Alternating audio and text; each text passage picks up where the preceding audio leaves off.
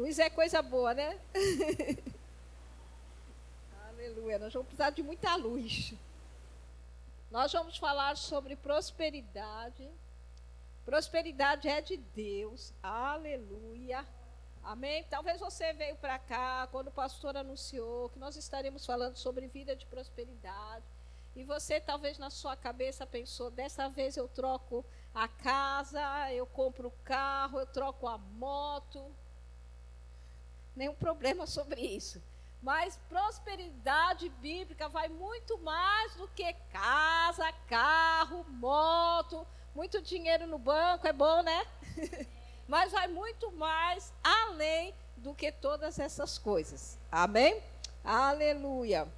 Vou falar uma coisa para você: prosperidade é de Deus. Às vezes a pessoa diz, ah, você já vem falar aquela teologia da prosperidade. Não, nós vamos falar a palavra de Deus.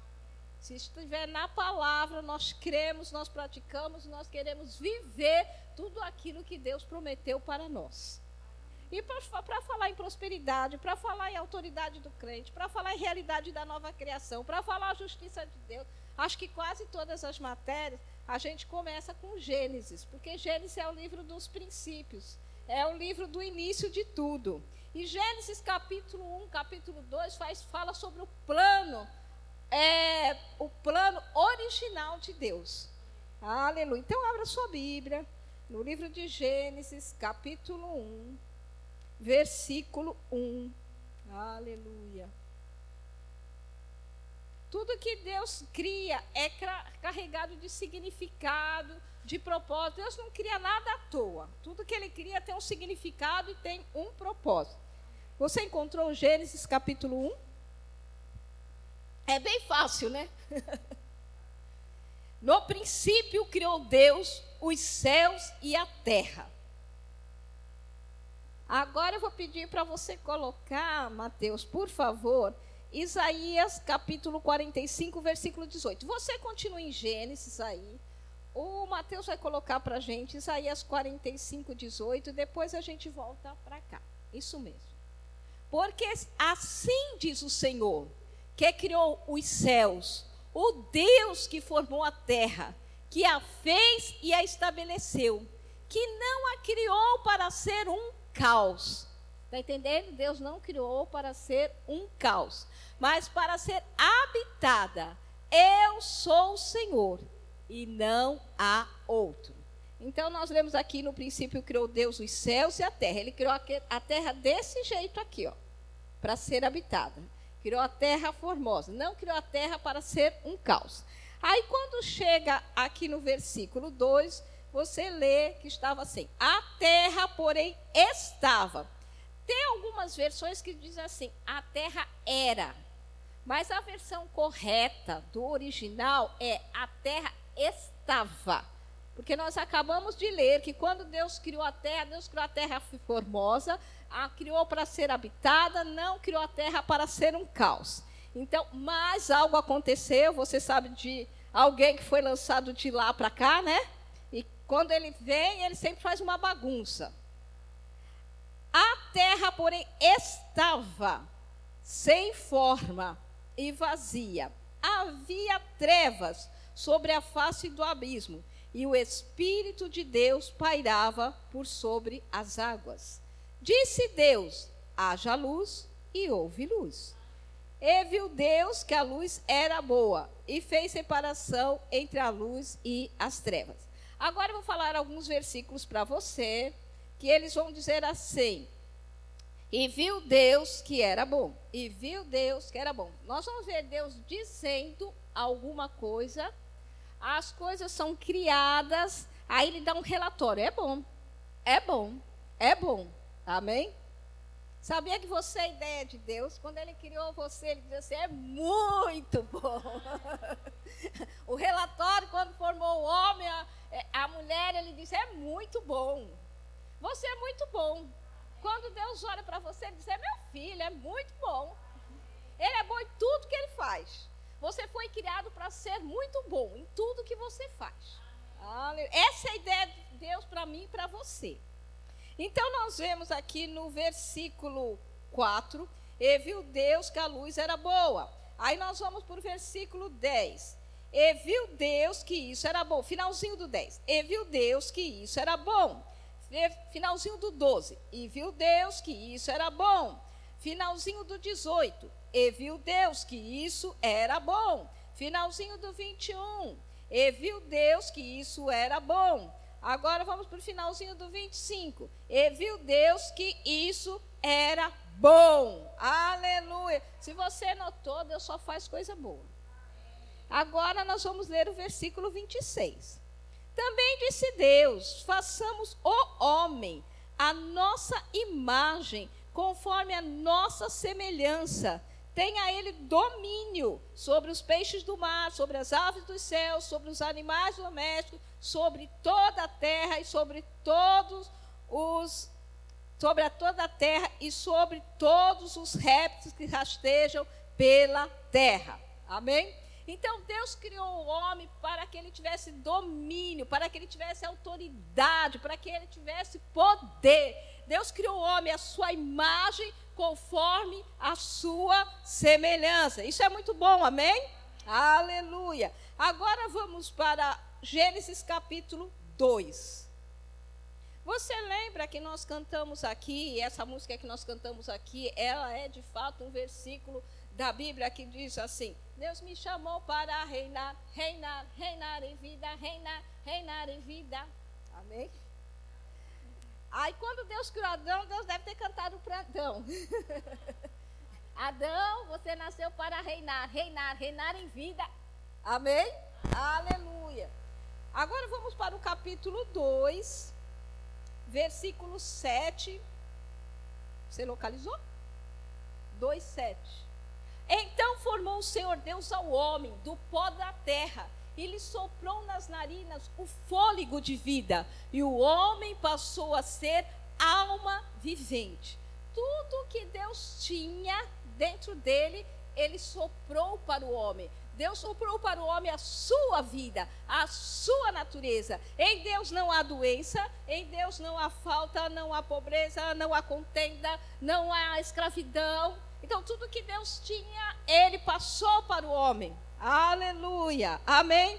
Você reparou que quando tudo que Deus foi criando, ele fala assim: é bom, é bom, é bom, é bom, é bom, é bom, é bom, porque Deus só cria coisas boas. O único momento que ele fala assim, não é bom, é quando ele está faltando a mulher.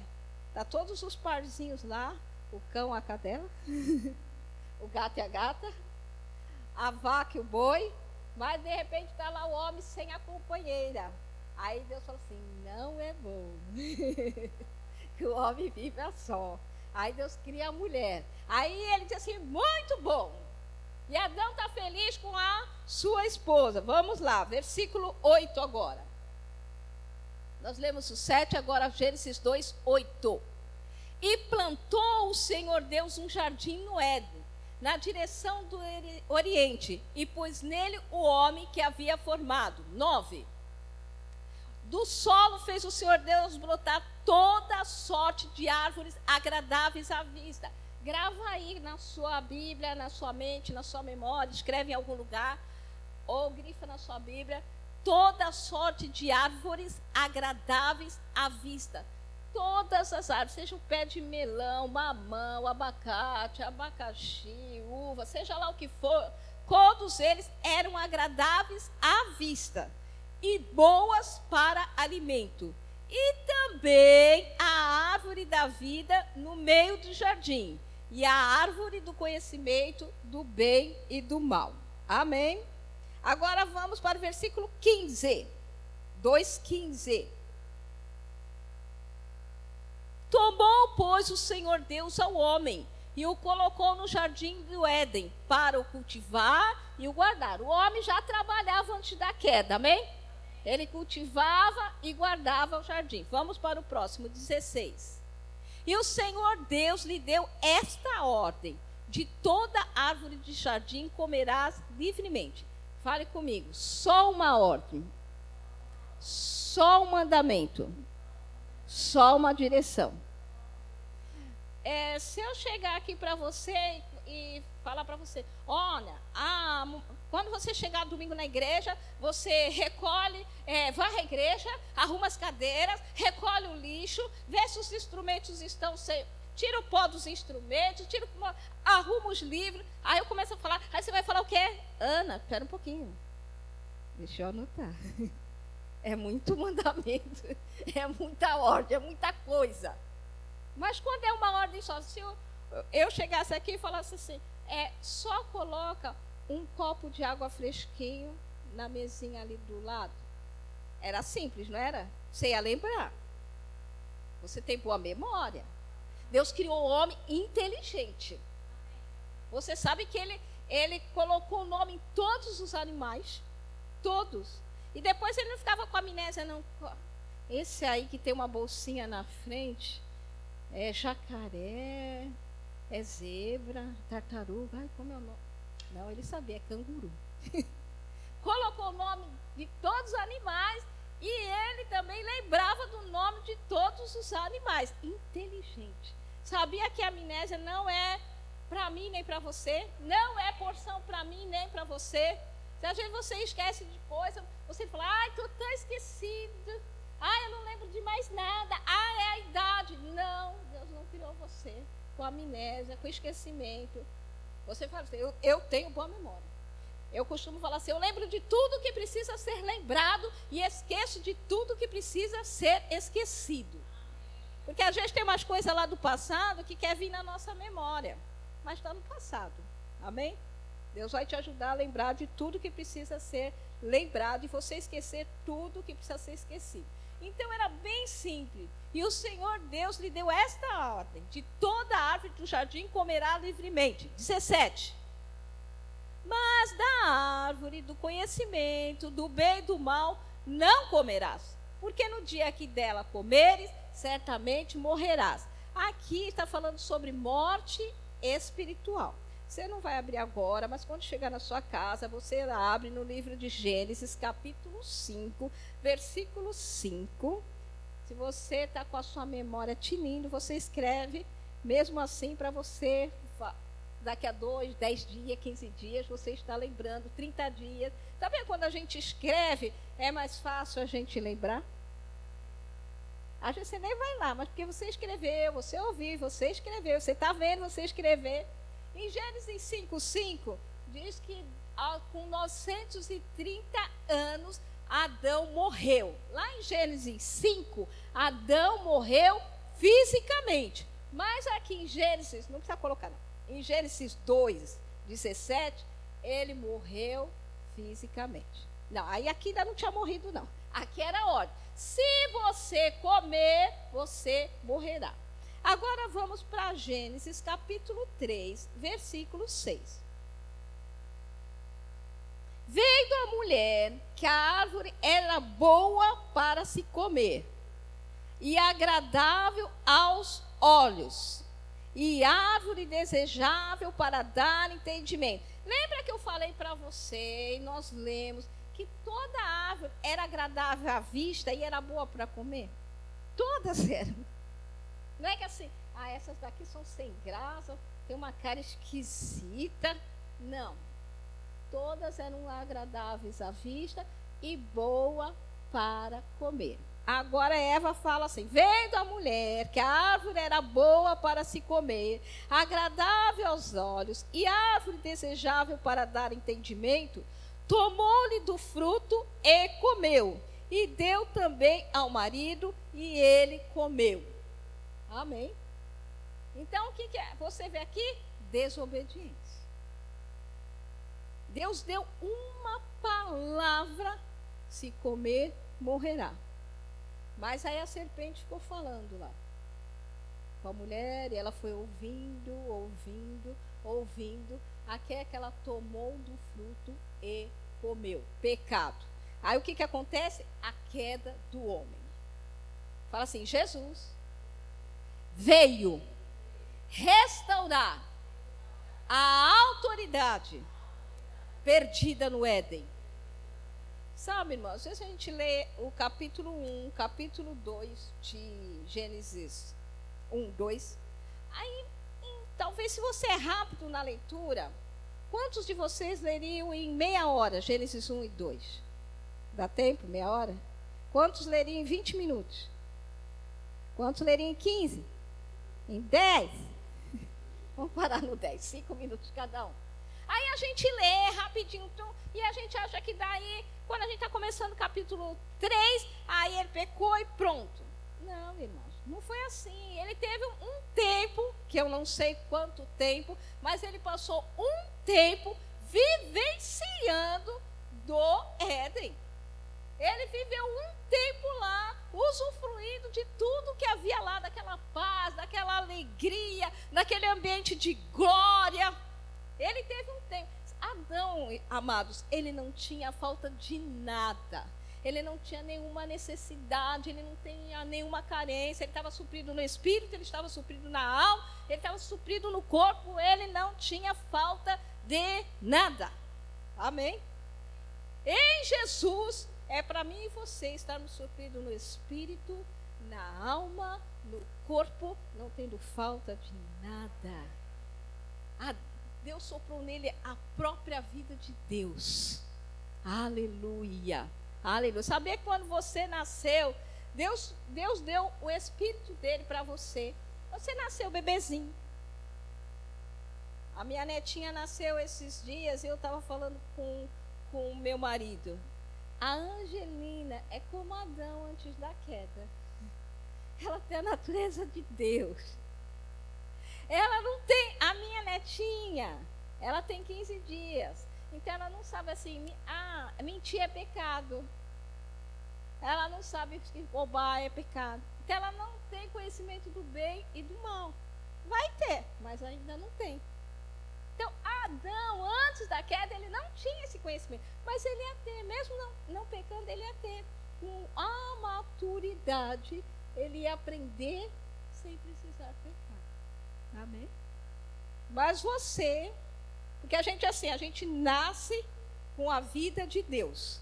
Chega um determinado momento que a gente vai errar, a gente vai pegar, pecar. E daí é quando é necessário nascer de novo.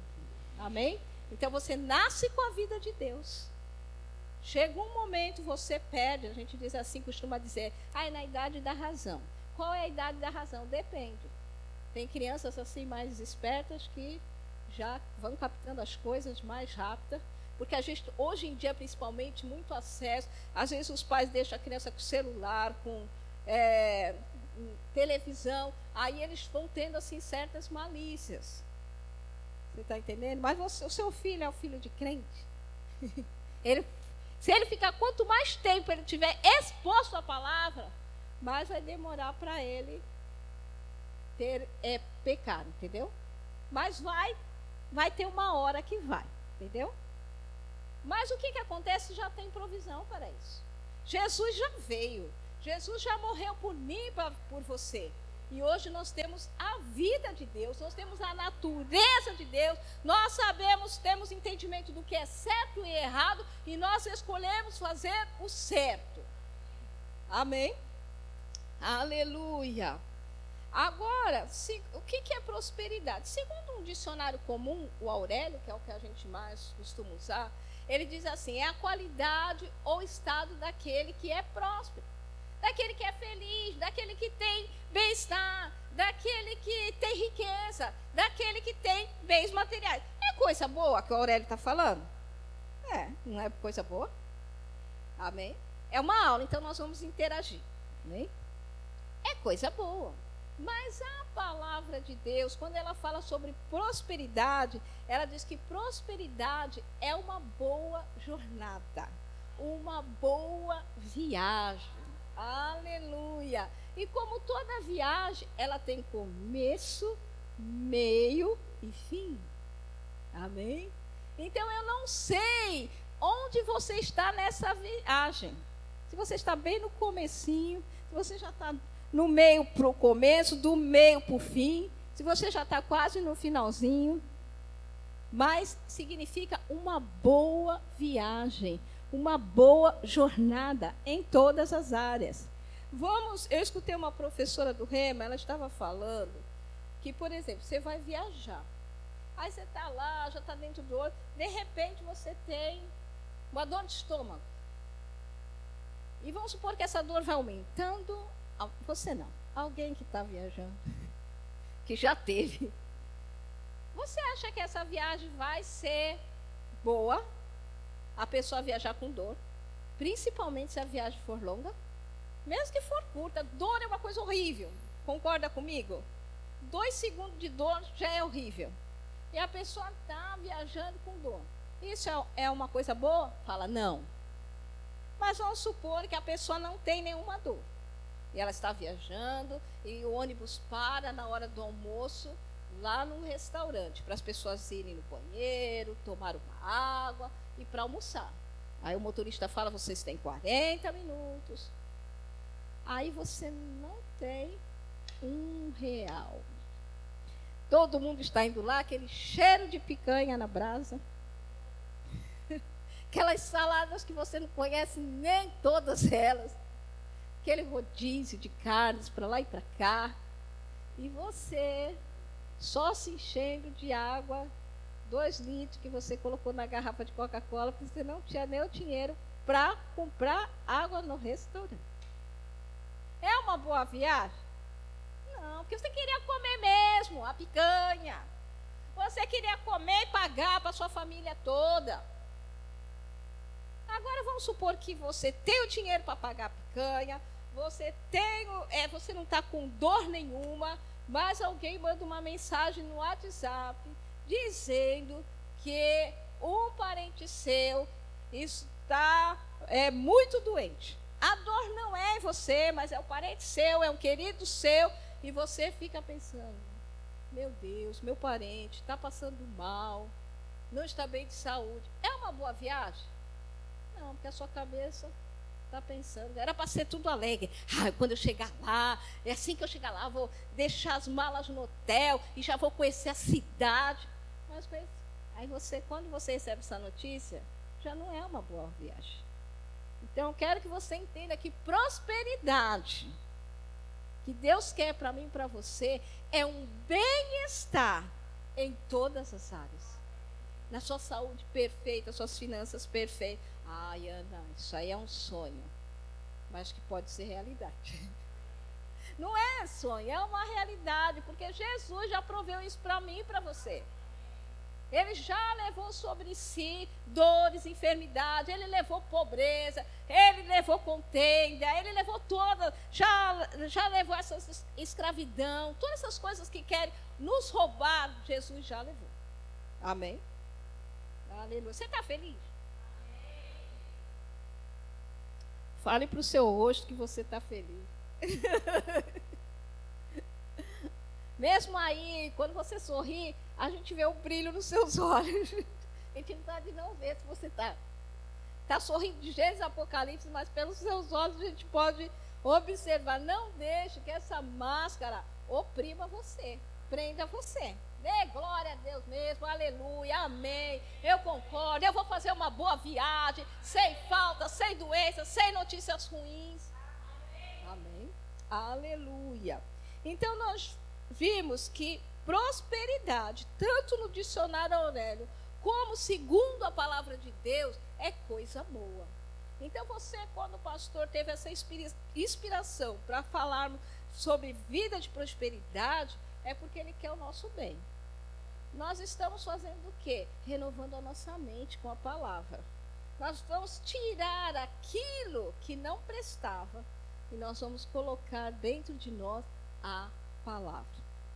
Dizem que se você ouvir uma informação nova, algo que você nunca tinha ouvido, vamos supor que você entrou aqui essa noite, você nunca ouviu que prosperidade é de Deus, prosperidade é do diabo, você nem sabe o que é prosperidade. Aí você entrou aqui hoje, você descobriu que é prosperidade e que prosperidade é de Deus. Se você ouvir isso sete vezes, isso vai entrar dentro de você. Mas se você passou uma longa caminhada, ouvindo que crente não pode ser próspero, que crente que para ser é, crente tem que andar com sapato furado, e para ser crente tem que usar com roupa surrada, que crente não tem que morar lá no beco sem saída, Lá onde Judas perdeu as meias. Se você empreender essas informações que vão contrária à palavra, você tem que ouvir essas verdades. No mínimo 17 vezes. Então, eu não sei há quanto tempo você está ouvindo isso. Não sei se você já caiu dentro de você que é plano de Deus uma vida de prosperidade. Então, amém. É segurança ouvir as mesmas coisas. Amém? E vai fazer bem, porque a palavra de Deus sempre faz bem para nós. Amém? Aleluia. Então, nós já vimos que a vontade é de Deus, é que você tenha uma vida de prosperidade. Prosperidade tem que ser o meu estilo de vida e o seu estilo de vida. Aleluia. De cura, de no nosso casamento tem que ser próprio. Já pensou quantas as pessoas a gente às vezes conhece, amado, que ela tem muito dinheiro, tem várias casas, carros, muito dinheiro no banco, mas o casamento não vai bem. Já ouviu isso? Às vezes a gente também ouve pessoa que tem muito dinheiro, mas fica doente, vai para os melhores hospitais, mas o dinheiro não compra a cura. Você está entendendo? Então não é uma questão de dinheiro. Prosperidade em todas as áreas. Vai você bem na saúde, bem no casamento, bem com seus filhos, bem, com, bem nas finanças, bem em todas as áreas. Aqui na igreja. A irmã Chicota nem me deu a paz. O filho da irmã. Não vou falar o nome. Vai, alguém aqui fez a, é uma festa de aniversário e convidou 50%. E, não, e você estava na lista dos que não foram convidados. Aí você chega e fica de bico. O pastor faz a festa da Julinha, de 15 anos, e não convida você. O quê? Fiquei sabendo que o pastor fez uma festa para Julinha, lá no melhor lugar dessa cidade. Tinha tudo quanto era doce, salgado, ia servir um jantar. E ele não me convidou. Agora vejam eu, com mais de 60, ficar chateada com o pastor, porque ele me chamou para ir na festa da menina de 15. Que ridículo. Aí o pastor falou, Ana, sentada. Você é uma senhorinha, como diz meu marido. Ah, bem, você já é uma senhorinha. Aí o pastor falou, Ana, o que, que você queria numa festa de 15 anos da minha filha? O que, que você queria lá? Ficar pulando lá, correndo lá, porque eu já faço isso. Eles pulam, eles correm. Você ia ter pique? Gente ia ter ainda que chamar o SAMU a hora que você quisesse inventar de ficar pulando. Você está entendendo? Tem certas coisas que roubam a nossa prosperidade. Irmão, se convidou você, você vai. Feliz. Não convidou, você pega o dinheiro que você ia comprar o presente, vai para o shopping, gastar e comprar um presente para você. Olha que coisa boa. É que a gente acha que pegar coisa que é ruim fica com raiva, também não vou dar nada. Não, e compra um presente para você e compra um para a Júlia. Compra um para a filha da Michelle. para a filha da Isabel. Você está entendendo? Irmão, essas mesquinharias. Ah, não me deu paz. Ah, você vai lá e dá paz. Não me abraçou. Agora não tem poder de me abraçar, né? Você faz assim. Vá você, toma atitude você. Amém. Porque essas coisas querem roubar a nossa prosperidade. Aí a pessoa fica 10, 15 dias sem olhar para a cara do pastor. Isso é bíblico? Não, está fora da palavra. Rouba a minha prosperidade e rouba a sua também. Amém? Então vamos continuar aqui, vamos abrir no Salmo 35, 27. Você conhece bem Salmo 35, 27.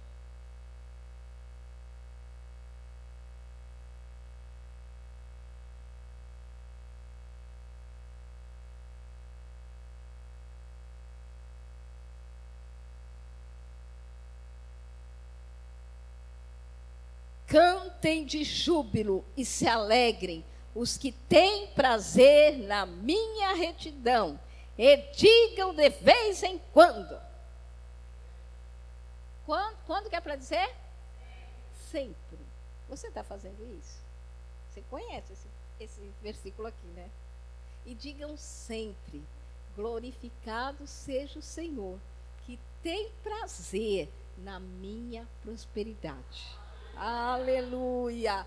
Olha, Deus tem prazer. Os cantos de júbilo se alegres têm prazer na minha retidão, na minha presença. E digam sempre. Então, de manhã você fala, obrigado, Senhor, porque você tem prazer na minha prosperidade. De tarde você fala, de noite fala, de madrugada fala. Pega um papel, escreve esse versículo, coloca na geladeira, coloca na cabeceira da cama, coloca na porta do banheiro, coloca espalhado lá e toda vez que você passar para lá, passar por esses lugares, leia. Leia. É assim que Deus quer, é assim que eu vou ser. Essa é a vontade de Deus, então é minha vontade também. Se Ele quer que eu esteja desse jeito, então eu vou ficar desse jeito. Pode até não estar ainda, mas diga, vou ficar. Porque Ele tem prazer quando a gente tem filho, a gente não tem prazer que os nossos filhos estão caminhando bem, que eles é, é, que estão indo bem na escola, estão arrumando um emprego, foram promovidos. Você tem prazer. Quanto mais Deus. Deus tem prazer na sua prosperidade. Aleluia.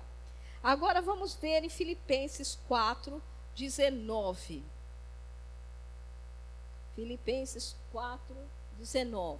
E o meu Deus é o mesmo, o meu e o seu é o mesmo? E o meu Deus, segundo a sua riqueza em glória, há de suprir em Cristo Jesus cada uma das vossas necessidades. Amém? Aleluia. Ele, vai, ele não quer que você tenha falta de nada. Eu falei para você que Adão lá no Éden, ele não tinha nenhuma carência. Ele não tinha nada. Deus supria ele em tudo. E isso ele quer para mim e para você. Ah, Ana, mas eu estou carente disso, daquilo, daquilo outro. Coloque esse versículo também, espalha pela casa toda. Leia do 10 ao 19. Você vai ver que os filipenses, eles deram não só apenas uma, mas duas vezes. Aí Paulo falou assim: o que me interessa é o fruto que aumenta o seu crédito. Ele não fala assim: o que me interessa é quanto você está colocando na salva. É o fruto que aumenta o vosso crédito. Para que você tenha sempre em tudo ampla suficiência. Fala com a sua geladeira. Se você está vendo que está faltando coisa lá, fala com ela. Sempre em tudo ampla suficiência. Fala com a sua conta bancária. Pega o extrato. Sempre em tudo ampla suficiência. Pega os boletos, sempre em tudo ampla suficiência. Ou tem ampla suficiência para pagar minhas contas e a conta do meu irmão, que ainda não chegou nesse nível. Que coisa boa, né? É bom quando a, as pessoas pagam as coisas para nós, mas não é muito melhor quando você é aquele que banca? Mais bem-aventurada coisa é dar do que receber. Há uma bem-aventurança quando você recebe. Não fique triste há uma bem-aventurança. Se você receber alguma coisa, há uma bem-aventurança. Mas quando você dá, a, a bem-aventurança é maior. Mais bem-aventurado é. Se você está naquela posição daquele que recebe, é porque provavelmente você já deu. E se você é aquele que dá, automaticamente você vai receber. É uma, é uma rua de mão dupla. Você dá e você recebe. Você recebe e você dá. Amém? Aleluia. Você vai para lá e vai para cá, para os dois lados. Abra em 2 Coríntios, capítulo 8, versículo 9. A gente lê muito esse versículo geralmente no momento da ceia. 2 Coríntios 8, 9. Pois conheceis a graça de nosso Senhor Jesus Cristo, que sendo rico, a Juliana até falou esse versículo hoje, sendo rico, fala Jesus, era rico. Tem gente que pensa que Jesus era pobrinho. Jesus nunca foi pobre. Amém? Nós vamos falar sobre isso alguns dias mais para frente. Se fez pobre por amor de vós, para que pela sua pobreza vos tornasseis ricos. Ele já fez isso. Coloque esse versículo na sua casa e começa a falar também. Ele, sendo rico, se fez pobre, para que eu e você, que éramos pobres, nos tornássemos ricos. Aleluia. Não, não deixa, vamos supor que a Vanessa trouxesse hoje à noite, quando a gente terminasse aqui, ela trouxesse aquela sopa maravilhosa que ela ficou a tarde toda cozinhando aquele caldo verde, colocou costelinha, músculo, bacon. Nenhuma direta, claro. Aí termina o culto, aí ela chama, olha, vocês estão aqui, vão lá atrás para tomar o caldo verde. E sobremesa sorvetes, sucos naturais. aí você pensa assim, ai não, não, não quero, não quero. Eu até ia perder a hora do ônibus. Mas às vezes a gente faz assim. Ele já se fez pobre para que nós nos tornássemos ricos. Ai, não precisa não. Uma casinha. Ah, um carrinho. Tudo no diminutivo. Irmãos, um carro. Seu carro pode ser de 1900 e bolinha. Ele não é um carrinho, é um carro. Este é meu carro. A sua casa pode ser simples de tudo, só ter um cômodo.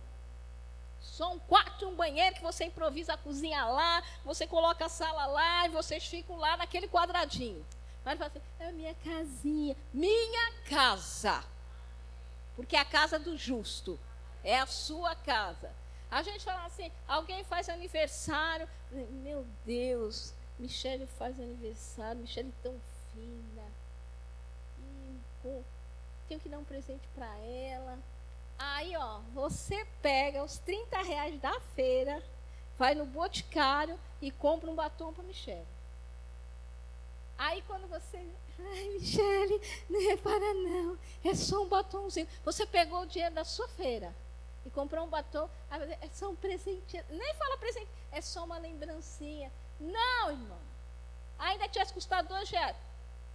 Michele, aqui o meu presente. Você só tinha dois. Você quis comprar alguma coisa com dois reais, você deu. Não é presente. Para de pôr tudo no diminutivo. Minha casinha, meu carrinho, uma lembrancinha. Oh, eu vou fazer aniversário, vou fazer uma festa. Mas só vai ter um bolinho. Vai ter um bolo. Se o bolo for desse tamanho, a gente pega uma faca de frios, a gente corta as fatias, mas nós todos vamos comer e dar risada, porque quando as mulheres se ajuntam, a gente faz festa com um bolo desse tamanho. Deus multiplica bolo. Você está entendendo? Para com esse diminutivo. Ele sendo rico se fez pobre para que você pobre se tornasse rico. Primeira coisa que a gente tem que mudar é a nossa mentalidade. Pensar como Deus pensa. Se você ler Gênesis capítulo 1, capítulo 2, ele fez tudo com abundância. É muitas árvores, é muitas águas. Era tudo de muito. Falou para os peixes povoarem as águas, povoarem. Vou fazer um hominho, sem graça, para morar aqui no Éden. Não, ele criou o homem. Amém? Ele criou você, você é filho de Deus. Não fica andando assim, não. Como sua postura.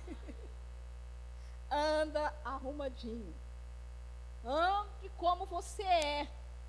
Porque afinal, ai, você tem o rei na barriga? Tem. Você tem. Você tem. O rei dos reis, na pessoa do Espírito Santo habita dentro de você. Está aqui, ó, tá aqui dentro. Está de olho na gente, em mim e você. Como nós estamos andando, como nós estamos falando. Vai lá na feira, fala com as verduras, legumes. Vai lá na concessionária, fala. Mas não tem dinheiro. E dinheiro não é empecilho para você ir na concessionária. Não é empecilho para você ir lá na, na, na imobiliária. Não é empecilho. Você está entendendo? Começa a limpar sua visão. Se você enxergar, você chega lá. Onde você colocar os seus olhos, é lá que você vai chegar. Você não é galinha para ficar falando daqui, ah, aqui, aqui, ó, o sofá todo rasgado, ah, a cama no, quebrou o pé, tá, a lata de, de tinta.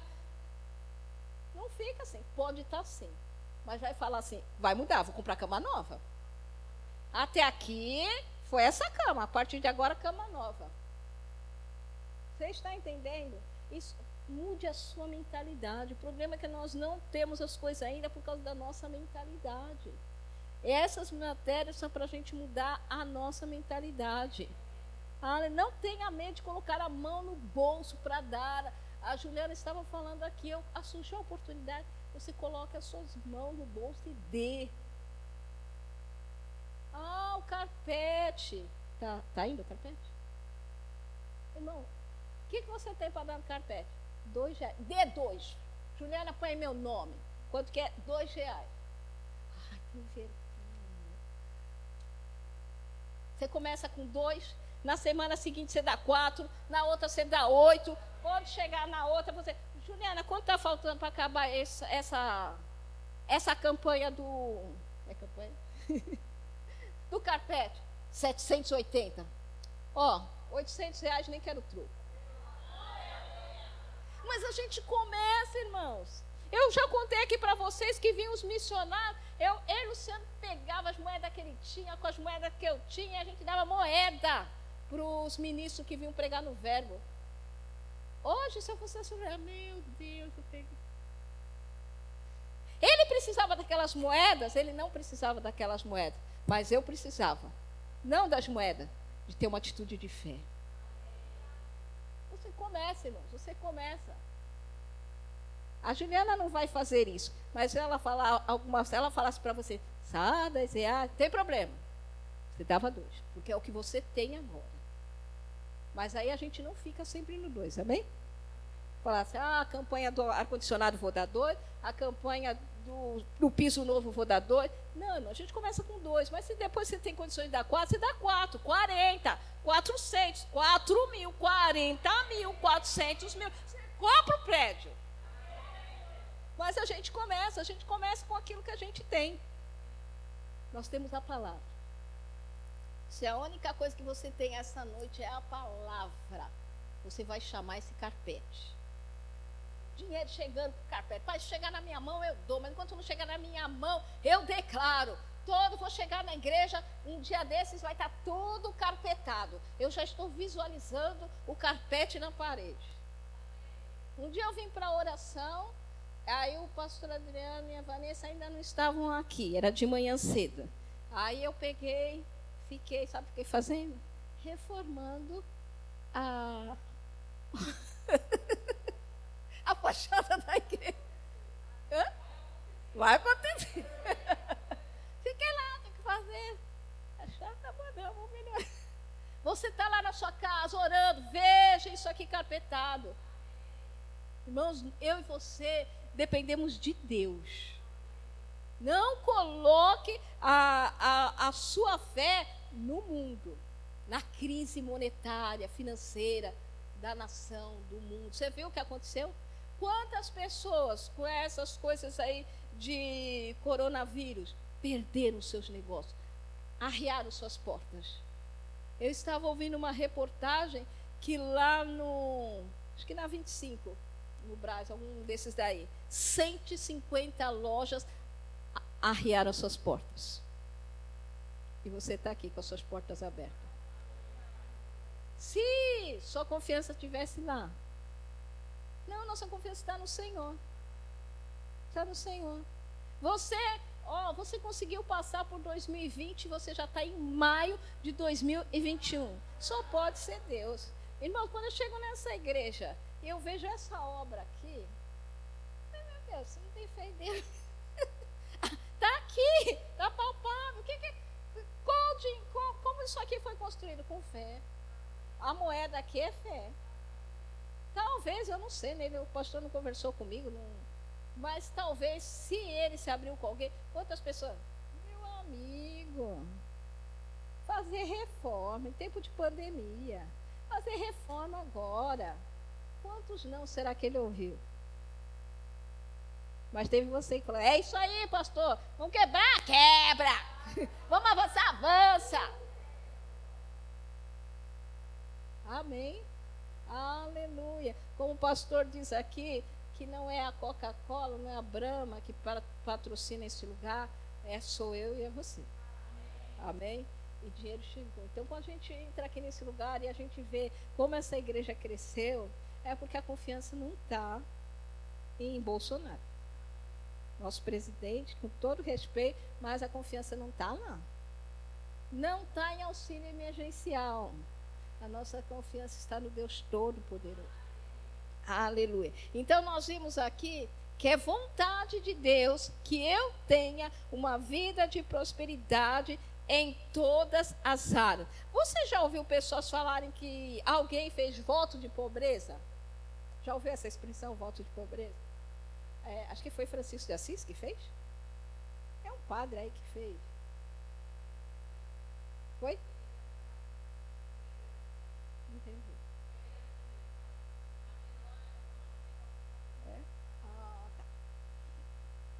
Então, tem pessoas que elas fazem voto de pobreza. Então, elas tinham, sei lá, casa, carro, dinheiro, fazenda, o que ela tem, e ela pega e se desfaz de tudo. E aí ela pega e vive com uma roupa, uma peça de roupa só, ou duas. Ela não tem dinheiro, ela tem só uma sandália velha, uma roupa velha, é, come pela misericórdia das pessoas, fez voto de pobreza. Você sabia que isso aí não é bíblico? Voto de pobreza não é bíblico.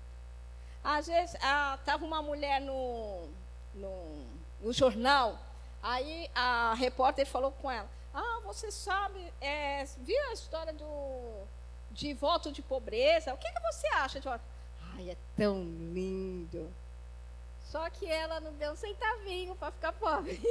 lindo se os outros fizerem voto de pobreza. Isso não é bonito. Devia pegar aquele dinheiro e investir em missões dá para outras pessoas, comprar casa, não está usando mais a casa, comprava casa para as pessoas, comprava carro para as pessoas. Abre a sua Bíblia no livro de Terceira João. Vamos ver que voto que, que é bíblico. Esse aqui você vai gostar. Terceira João.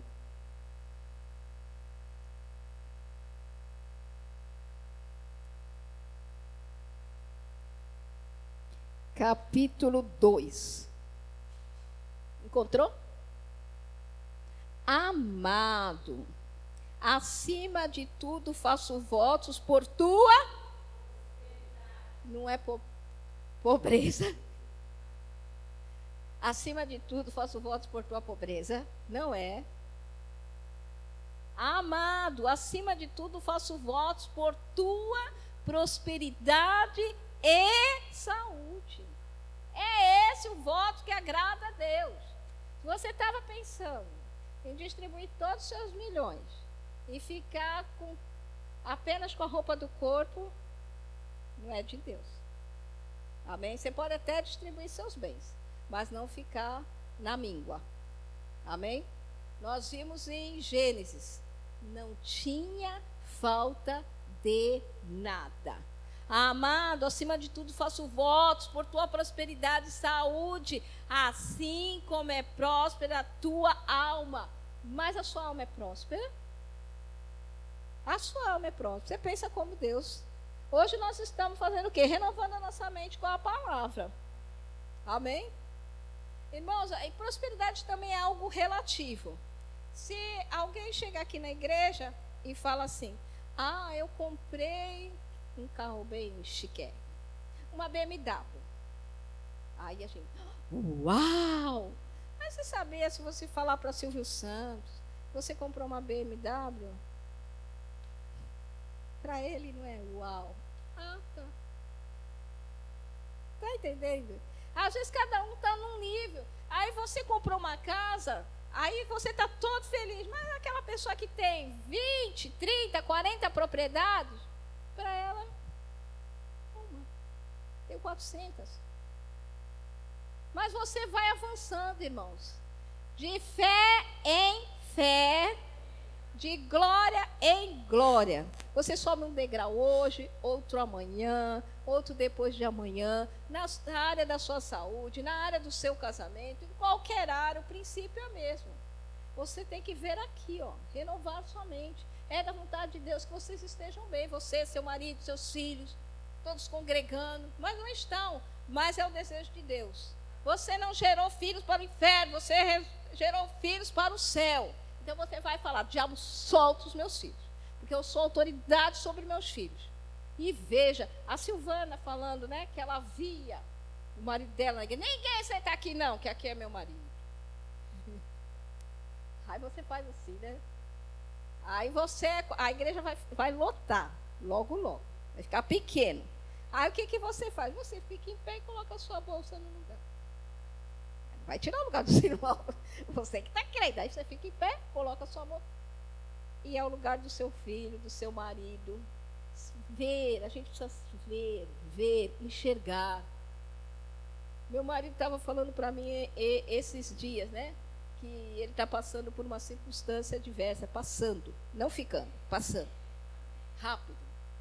E, e um dia ele estava lá em casa, ele está usando sonda.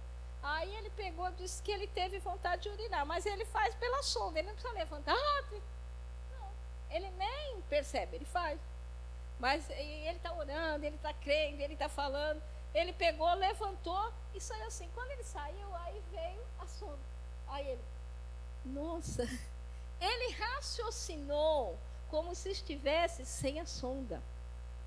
O segredo é a gente se ver curado, mesmo quando ainda não está. Você se vê próspero, mesmo quando ainda você não tem. O dinheiro chegando, mesmo quando ainda não chegou. Você conhece a nota de 200, a nota de 100? Começa a ver ela, ela chegando na sua carteira, na sua conta bancária. Começa a ver o que, que você está precisando. Começa a se ver curado. Tem alguma situação que está prendendo você há tempo? Começa a se ver livre dessa situação. Seus filhos, irmãos, nossos filhos são herança do Senhor. Nossos filhos têm que estar bem. A gente bem, nossos filhos morando bem, comendo bem, se vestindo bem. Quando eu fui casar, eu fui me aconselhar com meu pastor, pastor Eglai. Não foi ele que fez meu, meu casamento, mas ele era o pastor na época. E quando ele fez o aconselhamento, ele falou assim: ore pelos seus filhos. Aí eu falei, ah, não, não, não quero filho não. Agora, nós não queremos filho agora. Aí ele falou assim, não faz mal, você pode demorar 10, 15 anos para ter filho. Mas na lua de mel, vocês comecem a orar pelo filho de vocês. E orem por eles todos os dias. E não somente pelos filhos, por genros, noras, você não sabe o que, que vai ter, ora por genros, noras. E já ora também pelos seus netos. Irmãos, isso lá quando a gente casou. A gente nem tinha conhecimento dessa palavra revelada, mas a gente obedeceu. Era o nosso pastor, estava falando, o que, que custava a gente orar? E meus filhos são abençoados. Minhas noras são abençoadas. Minha neta Angelina, a coisa mais linda do mundo. Abençoadíssima. Você está entendendo? Você fala não te custa nenhum centavo abrir essa boca e falar. Balaão foi pago para amaldiçoar. Você recebe de graça para abençoar. Irmãos, é, casa, as coisas que eu estou falando, casa, é, carro, isso é acessório. Quando eu saí de casa, antes de eu sair de casa, eu coloquei essa calça, essa blusa. Saia, poderia ter colocado um vestido, poderia colocar qualquer coisa mas coloquei uma calça e uma blusa. Aí o que eu coloquei? Coloquei um anel bem discreto. Ninguém está enxergando. Você não, Nice. Aí coloquei brinco, coloquei uma gargantilha. Irmão, isso aí é acessório. Quando você aceitou Jesus como Senhor Salvador, você se tornou próspero. Você já é casa, carro, moto, dinheiro no banco, é acessório. Eu não poderia chegar aqui, eu não, não, não, não saia nem na rua, só de brinco, anel. Eles me prendiam antes de eu chegar na rua. Estava só com os acessórios para a igreja hoje. Só acessório. É nada, você concorda? Mas você já recebeu prosperidade. Casa, as coisas que vão vir depois, você indo no restaurante, seus filhos cheios da palavra, cheios do Espírito, são os acessórios. A maior riqueza de um crente é nascer de novo. Então você é rico. Você já é rico. Você não vai ser. Você já é rico em nome de Jesus.